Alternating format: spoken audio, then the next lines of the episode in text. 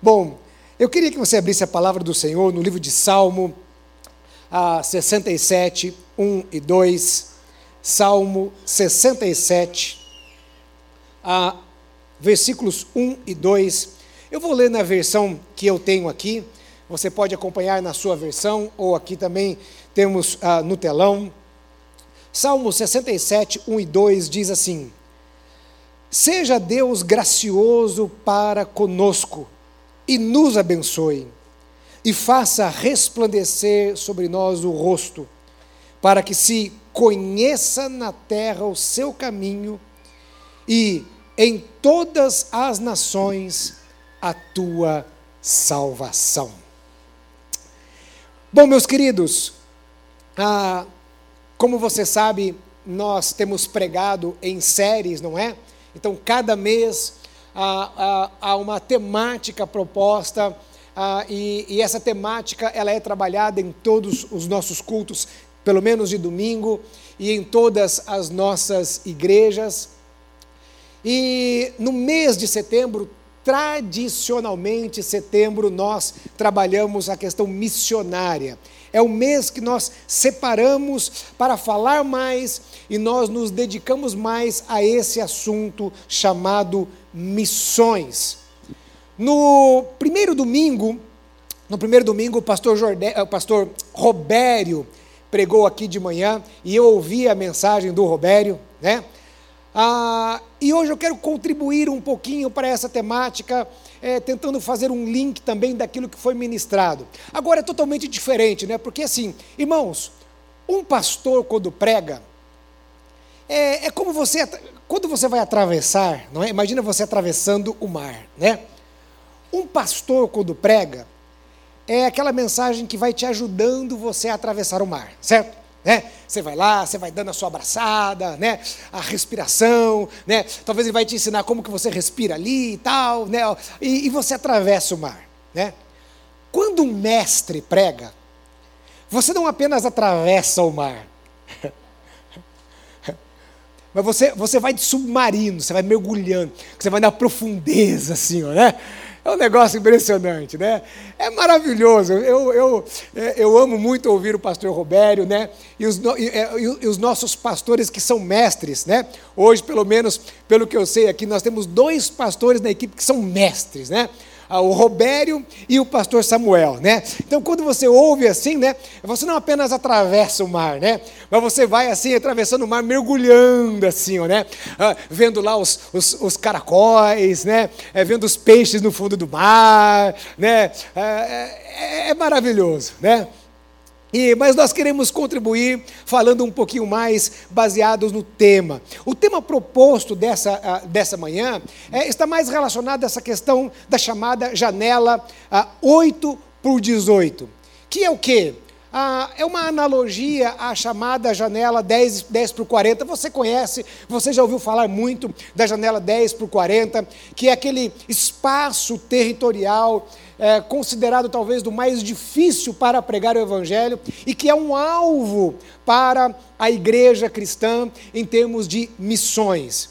Mas nós temos a janela ah, 8 por 18, que está relacionado ao nosso ambiente de trabalho. E eu quero puxar um pouquinho de novo, eu quero trazer um pouquinho de novo essa questão da ideia do sacerdócio universal de cada crente. Porque esta chamada para a janela 8 por 18, que é eu servir ao Senhor, adorar ao Senhor e fazer o que eu faço para o Senhor, está também muito relacionado ao chamado que Deus nos deu da janela ah, da, ah, da, da, ah, do sacerdócio universal de cada crente. Bom, Estamos no mês relacionado a missões. E quando nós falamos a respeito de missões, ainda na cabeça de algumas pessoas permanece um pouco aquela ideia assim de quando se pensa em missões, você pensa no missionário que está indo para a África, você pensa no missionário que está indo para trabalhar com tribos indígenas como os nossos queridos, ah, ah, esqueci o nome, Joel e Dani, né? Quando você pensa naqueles que estão indo para trabalhar com muçulmanos, falamos muito de muçulmanos, não é? no final de semana passado, mas missões não é apenas isso. A igreja precisa entender a ideia geral a respeito de missões. Missões não nascem no Novo Testamento. Missões não nasce ali na chamada de Jesus para os seus discípulos e de pregar o evangelho a toda criatura. Missões não nascem em Mateus, é, Mateus capítulo 28, de 18 a 20. Missões nascem no Gênesis. Quando Deus vira o homem e diz assim: Olha, crescei e multiplicai, enchei a terra. Eu já falei sobre isso em outras ocasiões aqui. Depois a palavra do Senhor nos diz que veio um grande dilúvio sobre a terra. Deus, então, ali, a palavra do Senhor nos diz que Noé ofereceu um sacrifício ao Senhor, e então Deus virou para Noé e disse assim: Noé, enchei a terra, multiplicai. A palavra do Senhor nos diz depois que Deus deu uma visão a Abraão, Deus chamou Abraão e Deus virou para Abraão e disse: Abraão, você está vendo as estrelas dos céus? Você está vendo as areias do mar?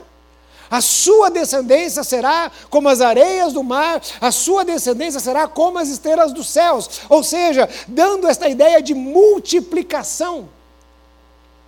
Porque lá no Gênesis, a ideia de Deus já era, ele queria uma família com muitos filhos.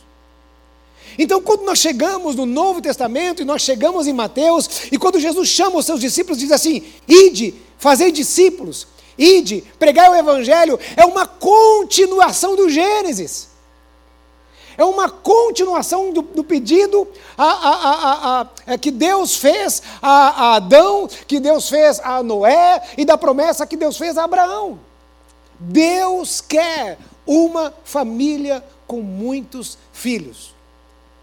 Missões é isso, simplesmente isso. Agora, Deus quer alcançar toda a terra. Por isso, Deus quer que nós venhamos fazer discípulos aqui em São Paulo, nas cidades do interior de São Paulo. Deus quer que venhamos fazer discípulos no Nordeste brasileiro, na Amazônia brasileira, nos outros estados brasileiros e até os confins da terra. Esta é a visão que nós precisamos ter a respeito de missões.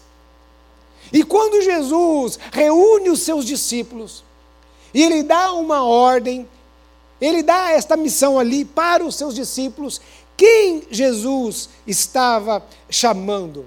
Apenas aqueles doze homens que ele separou de uma forma é, especial ali para serem líderes?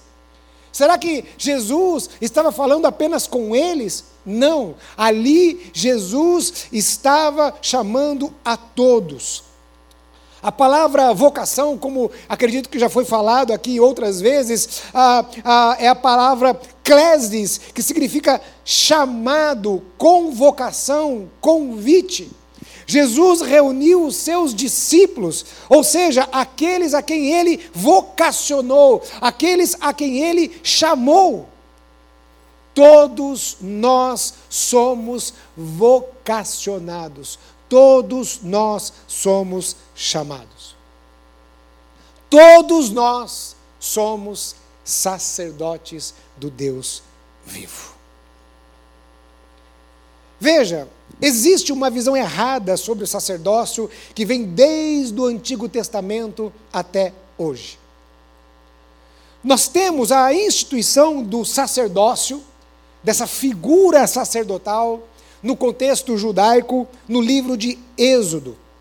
Mas a menção de sacerdote nós temos antes disso, quando nós vemos o exemplo de Melquisedeque. Você se lembra da guerra que Abraão é, travou ali com a, a inimigos de Ló, e, e aí depois, na, na, festa ali que eles fizeram, no banquete que eles fizeram para comemorar aquela vitória, a, Abraão foi e deu o dízimo, não é? E, e a, a Melquisedeque, que é, era o símbolo do sacerdócio ali, então já havia sacerdócio.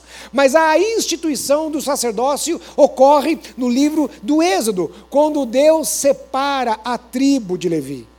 Veja, no Antigo Testamento, o Espírito Santo não havia sido derramado sobre a terra, mas ele tinha uma ação pontual na vida de homens e mulheres escolhidos por Deus.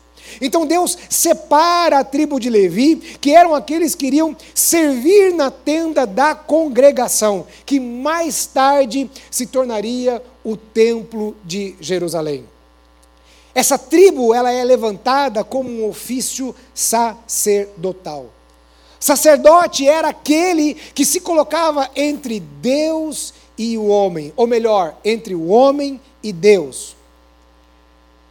E o sacerdote, eu entendo que nós tínhamos os profetas, mas o sacerdote também tinha, em determinados momentos, o papel de transmitir a mensagem de Yahvé. Eu não estudei a respeito de todos os profetas, mas alguns dos profetas que eu já vi, por exemplo, eles estavam em Efraim, eles estavam nas outras tribos, mas eles eram da linhagem de Levi, da tribo sacerdotal. E também era responsabilidade do sacerdote a prática de atos e celebrações religiosas instituídas por Yahvé, e o principal deles, o sacrifício. O cordeiro era sacrificado no lugar do pecado dos homens. Então o sacerdote, ele tinha uma função de muito destaque ali na nação de Israel. Era uma figura muito importante, de extrema importância na nação de Israel. Agora veja, embora vemos Deus escolhendo a tribo de Levi e Deus escolhendo pessoas para o exercício dessa função, nós podemos perceber que mesmo no Antigo Testamento, o plano de Deus não era restringir o sacerdócio e mesmo o ministério profético no meio do povo. Quando nós vemos, por exemplo, no capítulo 11 de Números, nós vemos que Deus manda que Moisés separe 70 homens para ir até a tenda da congregação, e o Espírito Santo de Deus desceria ali sobre aqueles homens, mas dois ficaram no meio do povo. Quando o Senhor desceu sobre aqueles homens que estavam lá na congregação, os homens que estavam no meio do povo também profetizaram. E a palavra do Senhor nos diz que Josué, que foi o substituto depois de Moisés, chegou até Moisés e disse assim: Moisés, ah, ah, você está permitindo que os homens profetizem aqui no meio do povo? Moisés responde para Josué dizendo assim: Quem dera todos profetizassem. Então veja, nós já vemos lá no Antigo Testamento que a visão de Deus não era separar um, um clérigo, o, o, sacerdote, apenas aquele que tem a, a, a, conexão com o sagrado, conexão com Deus, um intermediário entre Deus e os homens. Mas lá no Antigo Testamento, embora tenhamos a figura do sacerdote, embora tenhamos todas essas coisas, nós já vemos Deus dizendo assim: opa, peraí, O sacerdócio é para todos. Essa visão ela é ratificada no Novo Testamento quando Jesus morre na cruz do Calvário. A palavra do Senhor nos diz que o véu do Santo dos Santos foi rasgado, e veja que interessante, de cima embaixo. O véu não foi rasgado de baixo para cima, mas de cima abaixo. Algo que veio de cima para baixo. E o véu então ali é rasgado. Que véu era esse? Era um véu, era uma cortina que separava o santo dos santos. Ali, o santo dos santos, talvez eu diria para vocês que era um, do, um, dos maiores símbolos da necessidade do, do, do sacerdócio porque ali era o sumo sacerdote, não era todo sacerdote, era o sumo sacerdote que uma vez ao ano, com uma corda amarrada aqui e com um sininho amarrado também a, a ele, entrava no Santo dos Santos para oferecer sacrifício pelos pecados do povo. Ali estava a arca da aliança. E quando esse véu é rasgado, o que isso significava? Jesus estava dizendo assim: eu estou cumprindo as profecias e eu estou cumprindo aquilo que é necessário para a salvação do homem. E agora, todo aquele todo aquele, e não apenas o sacerdote, mas todo aquele que se chegar à cruz, todo aquele que se chegar a mim, terá livre acesso a Deus, livre acesso ao Pai. Aquele limite foi rompido. Então todos têm livre acesso a Deus. Todos podem chegar, orar, ouvir a Deus, ouvir a voz de Deus, através do Espírito Santo, falar com Deus. Todos, todos. Mas o que aconteceu? Me parece que ainda tem alguma coisa fora do lugar. O cristianismo se espalha pelo Império Romano. E nós chegamos então no terceiro século. E um homem chamado Constantino, antes de uma batalha, ele diz que ter, ter tido uma visão. Ele viu uma cruz. Constantino. E então ele se declara um cristão. Mas Constantino, ele tinha uma origem pagã. E ele não deixa totalmente o paganismo. Então Constantino ele pega elementos do cristianismo e faz uma analogia da forma de ser, da, de como os, os, os pagãos a, a, a, agiam. Então ele, ele declara então que os apóstolos eram santos, que José, pai de Jesus, era santo, que Maria, mãe de Jesus, era uma santa. Então ele pega e, e ele, ele, ele traz as chamadas relíquias e as pessoas então se curvam diante de imagens, as pessoas se curvavam diante daquelas relíquias, e as pessoas achavam que ao tocar aquelas relíquias elas seriam curadas, ao tocar aquelas relíquias elas seriam abençoadas. Mais tarde, no, é, é em 385, Magno, o imperador, ele torna o cristianismo a religião oficial do império. E aí então a missa que era realizado ao povo, o culto que era realizado ao povo, ele era feito apenas em latim. A Bíblia não era, não tinha acesso, as pessoas não tinham acesso à Bíblia. Apenas os sacerdotes tinham acesso às Escrituras. As pessoas teriam que ir até o sacerdote para confessar os seus pecados. Então nós temos mais uma vez o retorno da figura do sacerdote, aquele que se coloca entre o homem e Deus. E o tempo vai passando. 15, é, 15 não, né? Tira os três primeiros séculos, né? Então, 12 séculos se passam. E nós temos então a reforma protestante. Então, um, clér, um clérigo ah, chamado é, ah, é, Martim Lutero. Eu ia falar Martin Luther King, olha só. É outro Martin. Afixa na catedral de Wittenberg as 95 teses.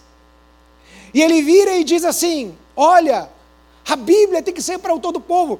E ele traz então de volta ele resgata a ideia do sacerdócio universal de todo aquele que crê em Cristo Jesus. E ele vai, e ele traz essa ideia, ele traz essa visão. Isso aconteceu há 500 anos atrás. E o tempo foi se passando. E nós estamos agora aqui no Brasil, em 2022. E qual é a visão que as pessoas têm a respeito dos vocacionados? A respeito daqueles que são chamados? Qual é a visão que as pessoas têm hoje a respeito disso? Será que as pessoas têm uma consciência de que todos são chamados? Todos são vocacionados? A sensação que pelo menos eu tenho, que embora Lutero tenha combatido o conceito dessa separação do clérigo e o leigo, ainda na vida das pessoas tem uma visão errada a respeito do sacerdócio universal. Entendendo que o sacerdócio é exclusivo para uma casta. Pastores, missionários, principalmente aqueles que são de tempo integral.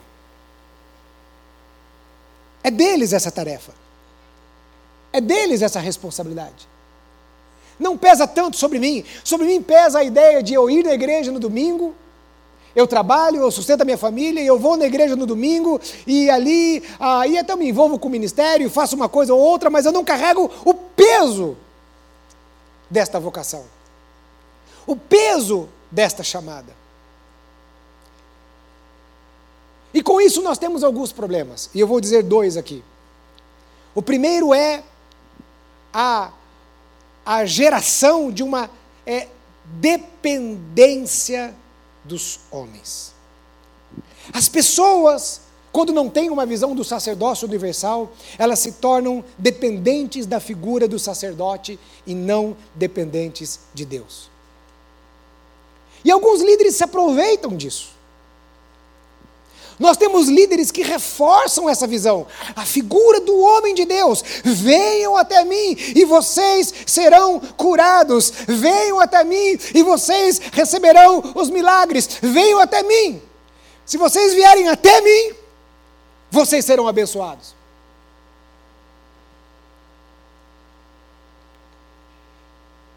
Infelizmente, por causa deste conceito, nós vemos inclusive é, algumas, alguns líderes manipulando o povo. Irmãos, uma vez, eu estava em São José, conversando com um casal no gabinete, era uma conversa sobre a, a transferência deles para a nossa igreja, e então eles conversando e tal, e eu disse, olha, eu vou fazendo algumas perguntas, e eu vou perguntando a respeito de como foi a saída a, da outra igreja, se havia alguma coisa que precisava ser consertado e tal, né, e aí eles viraram e falaram assim, não, nós não fomos abençoados para sair da nossa igreja. Eu disse, mas, né, o que aconteceu? Por quê? Não, o pastor disse que, inclusive, que se eu saísse da igreja, um câncer que eu, que eu tinha tido uma vez iria voltar.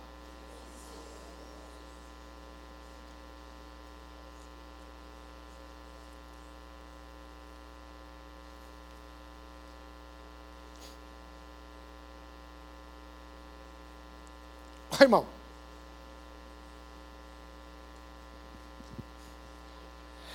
Deus não levantou nenhum pastor para amaldiçoar. Deus levantou a mim e a você para abençoar. E mais, nós já fomos abençoados com todas as bênçãos celestiais em Cristo Jesus. Já fomos abençoados. Irmão, que loucura é essa?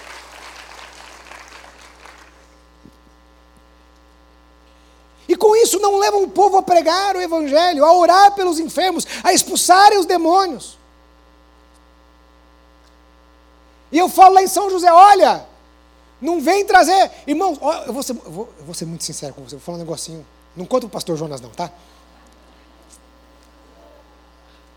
Alguns meses atrás, uma pessoa ficou endemoniada na igreja.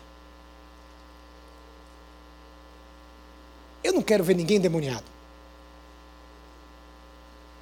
Mas eu falo assim, nossa, glória a Deus que uma pessoa ficou endemoniada. Significa que, que né? Porque antes você tinha muito mais isso, né? É, você parece que é, a sensação que a gente tinha o poder de Deus ali, né? É, sabe, atuando. Por que está acontecendo hoje? Será que as pessoas estão mais libertas que antes? Ou será que está faltando mais o poder de Deus na igreja? Bom, mas, eu falo lá em São José o seguinte: olha, não venha trazer, embora eu gostaria né, de orar mais por pessoas assim, mas eu falo assim: não venha trazer gente endemoniada para que o pastor fulano de tal, o ciclano, o beltrano, o profeta, não sei o que, ore. Você vai orar. Porque o mesmo Espírito que está no, no, no, pastor, o mesmo Espírito que está na vida do pastor Jonas, o mesmo Espírito que está na vida aqui do pastor Tarciso, de qualquer pastor dessa igreja, é o mesmo Espírito que está sobre você. O mesmo dínamos, o mesmo poder de Deus que está sobre qualquer homem de Deus, está sobre você. Porque Deus deu à igreja. Jesus, ao morrer na cruz do Calvário, ele deu autoridade à igreja. Quem é a igreja? Todos nós somos a igreja. Se você tem o Espírito de Deus sobre você, você tem autoridade. Porque todos nós somos vocacionados. Todos nós somos. Então há muita manipulação.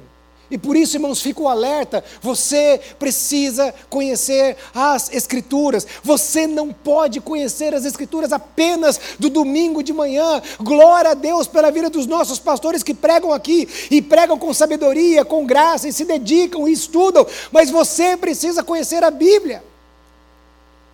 Quantas pessoas são manipuladas? Essa dependência. Veja, eu não estou diminuindo a figura e o papel daqueles que são chamados e vocacionados especificamente, conforme diz lá em Efésios 4:12. Pastores, profetas, evangelistas, mestres, apóstolos. Esses ministérios que nós temos aqui na igreja e que exercem o ministério, eles são importantes. E lá diz que Deus levantou esses ministérios e que Deus deu esses dons com o fim do aperfeiçoamento dos santos para a obra do ministério, ou seja, nós estamos aqui atuando para que você seja aperfeiçoado e você realize a obra de Deus onde você estiver.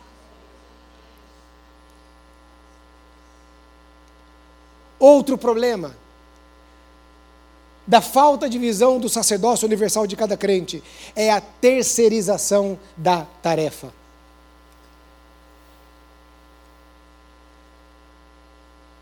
Muitos pensam então que só aqueles vocacionados devem fazer, só eles vão pregar o Evangelho. Principalmente a figura do pastor e o missionário, como nós dizemos aqui, falamos aqui. Mas a palavra de Deus nos diz que Mateus 28 é para todos nós, é para toda a igreja. Todos são vocacionados, todos são chamados. E talvez você olhe para mim agora e você diz assim: Ok, eu entendi, Werner. Eu entendo o que a palavra de Deus diz. Eu estou entendendo essa, esse histórico que vem lá do Antigo Testamento até hoje. E, ok, você usou muito bons argumentos. E eu não tenho muito como fugir disso. Realmente estou vendo, à luz da palavra, de acordo com a palavra de Deus, que eu sou um vocacionado e que esse peso está sobre mim. Mas eu não consigo ser sacerdote nem, por mim, nem, nem de mim mesmo.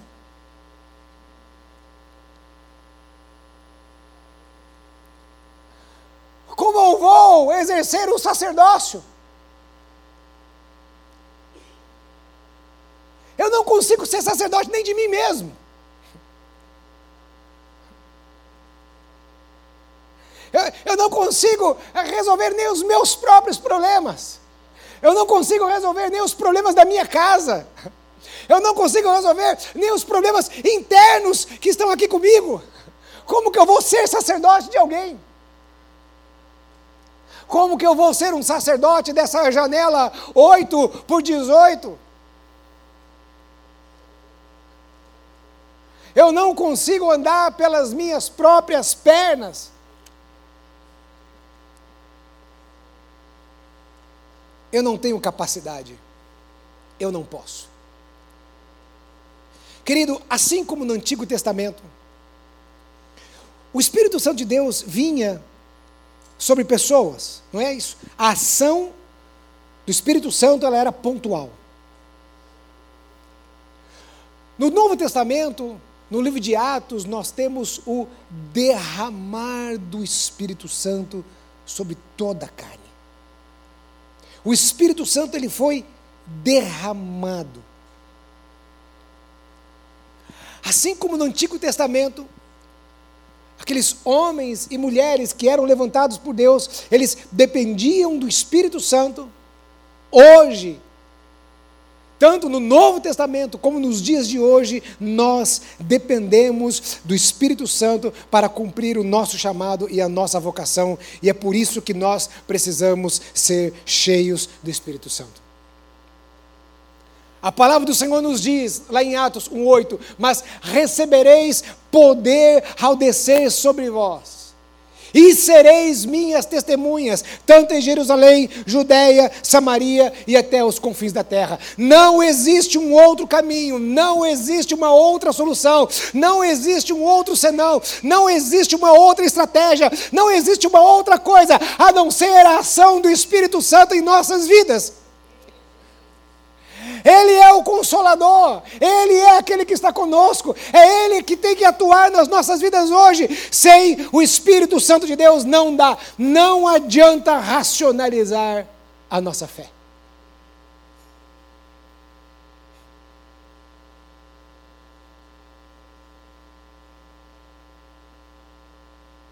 Nós temos todas as razões da nossa fé, mas nós precisamos do Espírito Santo.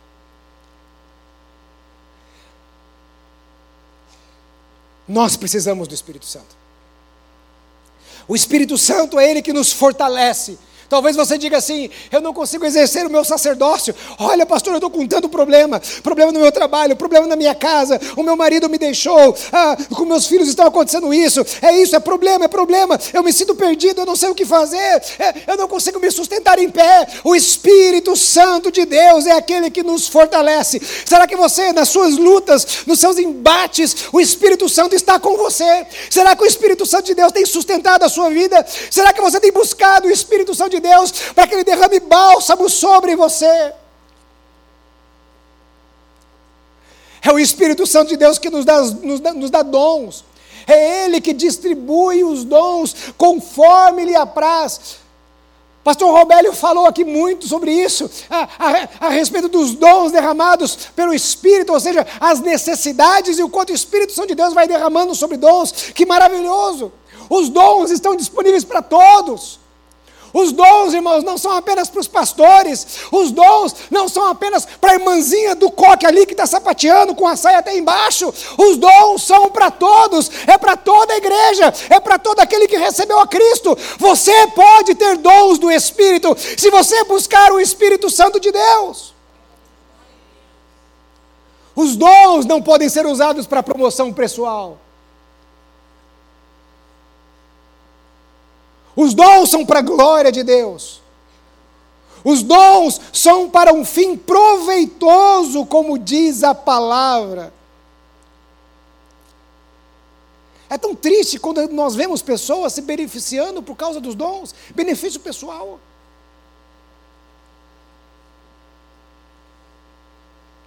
Uma vez eu tive uma, uma, um debate, eu não vou dizer uma discussão, um debate, um debate com o irmão. E a gente estava tendo um debate assim sobre. Esse meio gospel.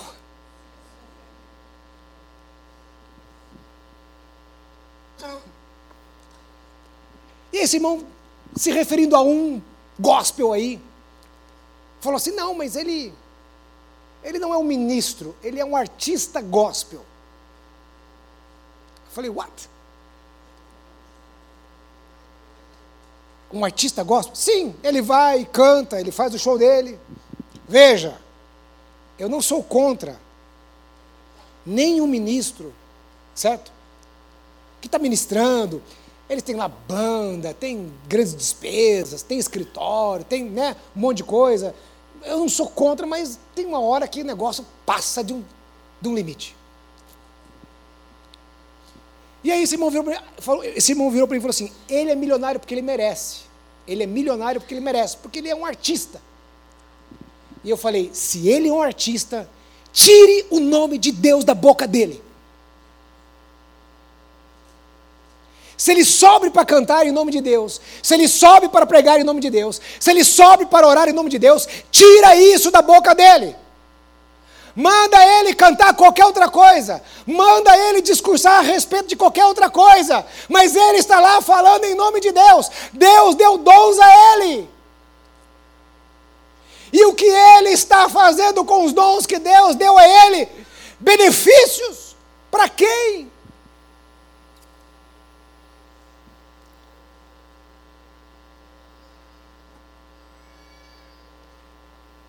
Para quem? Ninguém pode ficar se beneficiando por causa dos dons que Deus derramou. Porque o Espírito Santo de Deus derramou dons para o benefício de todos. É o Espírito de Deus que quebranta os nossos corações. Porque é o Espírito que convence o homem do pecado, da justiça e do juízo. E nós precisamos do Espírito Santo nos nossos dias. Nós precisamos de mais quebrantamento. As pessoas estão independentes e altivas de Deus.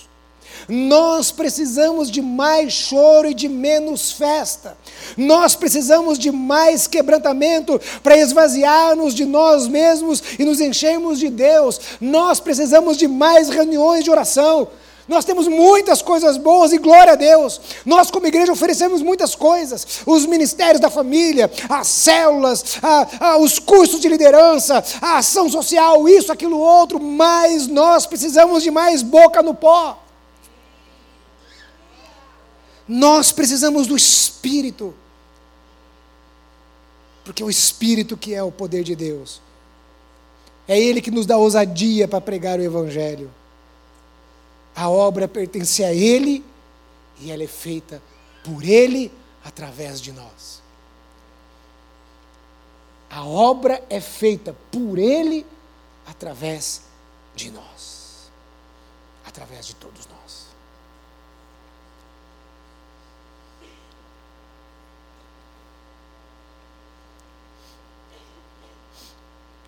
Veja, todos nós aqui somos sacerdotes.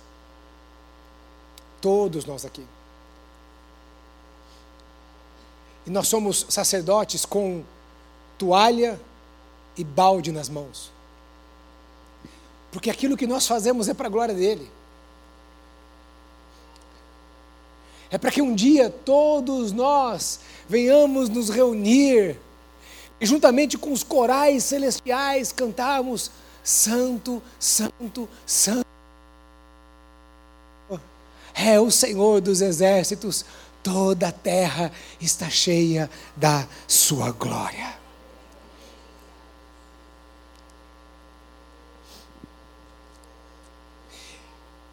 Eu quero encerrar citando 1 Pedro 2, 9 e 8, que diz: Vós, poreis, vós, porém, sois raça eleita, sacerdócio real, nação santa povo de propriedade exclusiva de Deus, a fim de proclamardes as virtudes daquele que vos chamou das trevas para a sua maravilhosa luz. Vós sois raça eleita.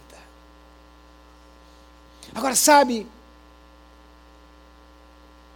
eu vejo muitas vezes, quando se lê esse texto, tem uma conotação assim, um pouco assim, sabe? Aquela coisa assim, é, eu sou especial.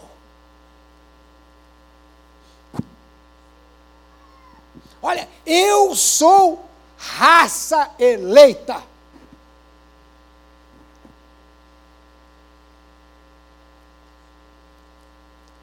Deixa eu dizer algo a você.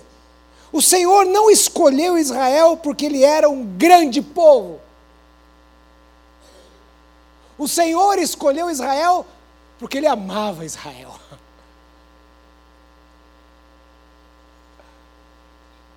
Deus não te escolheu para ser um sacerdote porque você é, é alguma coisa.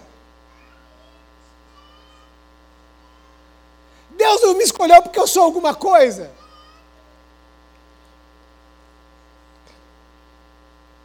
Deus nos escolheu como raça eleita, não porque merecemos Não porque somos bons, mas porque Ele nos ama. Somos sacerdócio real. Quando se fala assim, sacerdócio real, né? Você, você se imagina num, num manto do Plaplastúbia, né? num manto assim, né? maravilhoso, com capas e túnicas. Nós somos sacerdotes, sacerdotes porque servimos ao Rei dos Reis porque o nosso serviço é, é realizado em prol do reino dele. Nós somos servos, servos, servos. Somos nação santa, ou seja, uma nação separada para servi-lo. Santo, você sabe, significa separado. Nós não somos santos porque somos bonzinhos. Nós somos separados para servi-lo. Nós somos povo exclusivo dele, porque ele não divide, e ele não divide com ninguém, porque ele não divide a glória dele com ninguém. Ou seja, nós somos propriedade dele. O nosso valor, o nosso valor não é devido a quem nós somos, mas a quem Deus é. O valor não está na pessoa possuída mas está no possuidor.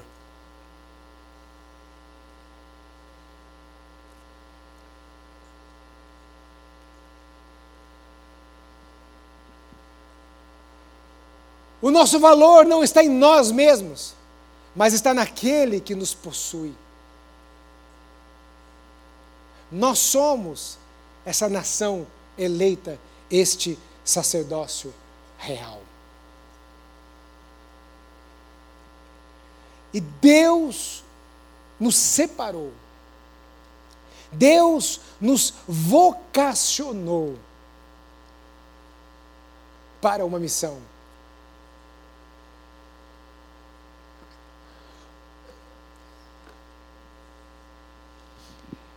Este peso dessa vocação, este peso desse chamado, precisa estar sobre todos nós o que nós estamos fazendo. O que nós vamos fazer. Na nossa igreja em São José, nós dizemos constantemente: todos aqui são servos, nós estamos aqui para servir. E nós amamos servir. Amamos servir. A nossa igreja ela é lá aberta para a comunidade. Se você for lá em dezembro agora, todos os dias, com exceção dos dias que nós temos culto na igreja, todos os dias, nós temos lá as escolas, o poder público. As escolas públicas fazem a formatura delas lá na nossa igreja, porque eles não têm um espaço físico bonito para poder fazer a sua formatura. Tem dia que nós vamos fazer duas formaturas no mesmo dia. Uma vai ocupar durante o período do almoço e outros vão ocupar durante a noite. Nós não cobramos nada de ninguém, pelo contrário, nós pagamos. Porque dos dízimos e ofertas, nós pagamos a conta de eletricidade, que é enorme, água, a limpeza, os funcionários que estão lá. Nós pagamos, irmãos, para eles usarem.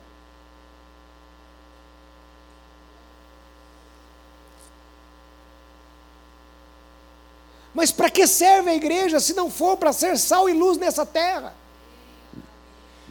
Para que serve?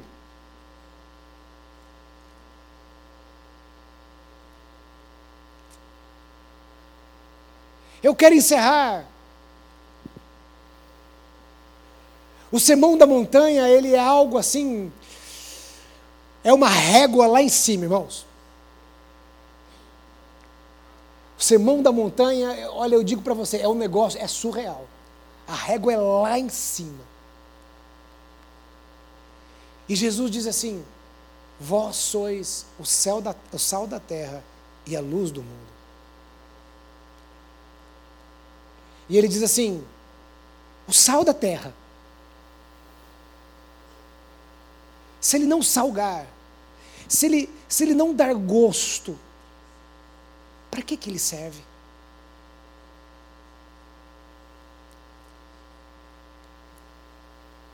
É forte isso, né? E eu não vejo em nenhum lugar um pastor falando sobre isso e os cristãos assim levantando, dando glória a Deus, rodopiando, aleluia!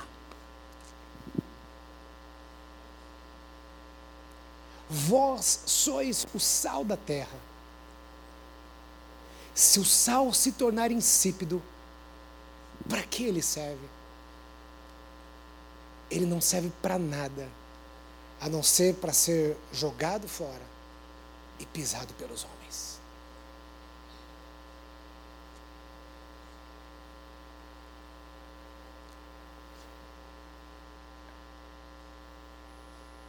Nós somos o sal da terra e a luz do mundo. Nós somos aqueles que vão dar gosto a essa terra. Gosto.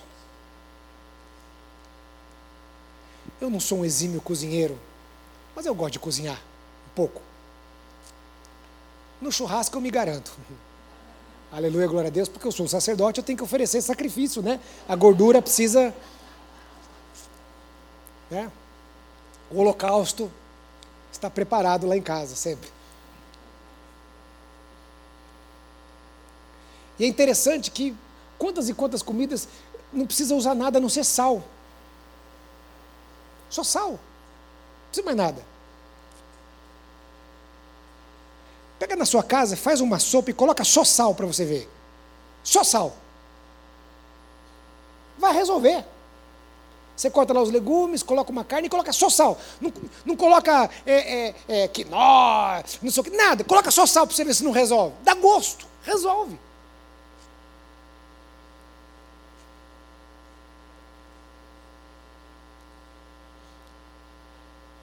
Às vezes nós, como igreja, estamos sendo mais quinor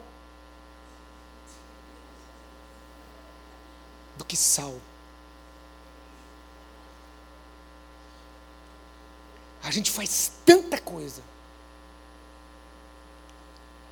mas não está dando gosto do sal puro. A gente mistura tanta coisa.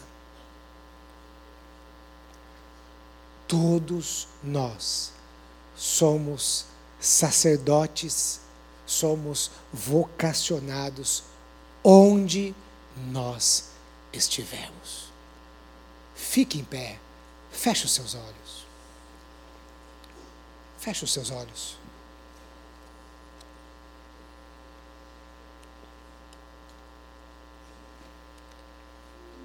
Senhor, a tua palavra nos confronta, Senhor. quando nós somos expostos à tua palavra, Senhor. Somos aquele, como aquele homem que se olha, que se contempla no espelho. Ao nos contemplarmos no espelho, Senhor Deus, vemos tantas coisas que não, não gostaríamos de ver, Senhor. Nós pedimos ao Senhor, Pai, em nome de Jesus, dê-nos a graça, Senhor dê-nos a graça de vivermos nos propósitos teus, Senhor. Vivemos tanto baseado nos nossos propósitos, nos nossos projetos. Vivemos tanto, Senhor, na nossa vida baseado naquilo que é desta terra, Senhor. E não construímos na eternidade, Senhor. Senhor, em nome de Jesus, desperta-nos, ó Deus Desperta-nos como missionários, como sacerdotes, onde estivermos. Desperta-nos, ó Deus, ó Pai amado, para este mundo, para, para mostrar a este mundo, Senhor, que Jesus vive e reina, Senhor. Que Jesus transforma vidas, que os casamentos podem ser restaurados, ó Deus. Que aquele que está nas drogas pode ser liberto, Senhor Deus, ó Pai amado, das drogas, ó Pai amado para aquele que está, Senhor Deus, sem sentido na sua vida, triste, angustiado, que ele possa ser resgatado, Senhor. Aquele que chora, aquele que sofre. Senhor, em nome de Jesus, levanta a tua igreja, Senhor. o corpo de Cristo, não somente a igreja batista do povo, que nós fazemos parte, mas a igreja de Cristo na terra. Levanta, Senhor, para que a glória do Senhor seja vista pelos homens, ó Pai. Para que um dia, Senhor, nós verdadeiramente venhamos ver, Senhor Deus, uma, uma multidão de salvos, engrandecendo e glorificando o Teu nome, Senhor. Desperta-nos, ó Deus através do teu Espírito, quebranta os nossos corações. Vem, Espírito de Deus, vem, transforma. Nós precisamos da tua presença, Senhor. Mais que tudo nós precisamos, Espírito de Deus, venha, Senhor. Venha, trabalhe em nós, mexa conosco, Senhor. E que a tua igreja, Senhor Deus, sirva nesta terra conforme os propósitos que o Senhor tem derramado para o louvor do teu nome, em nome de Jesus. Amém. Amém. Amém. Que o Senhor te abençoe e te guarde. Que o Senhor a cada dia mais encha a sua vida com a glória dele, que que cada um de nós aqui venhamos ser um sacerdote do Deus vivo, onde nós estivermos. Deus te abençoe, meu querido. Uma semana de vitória na presença do Senhor.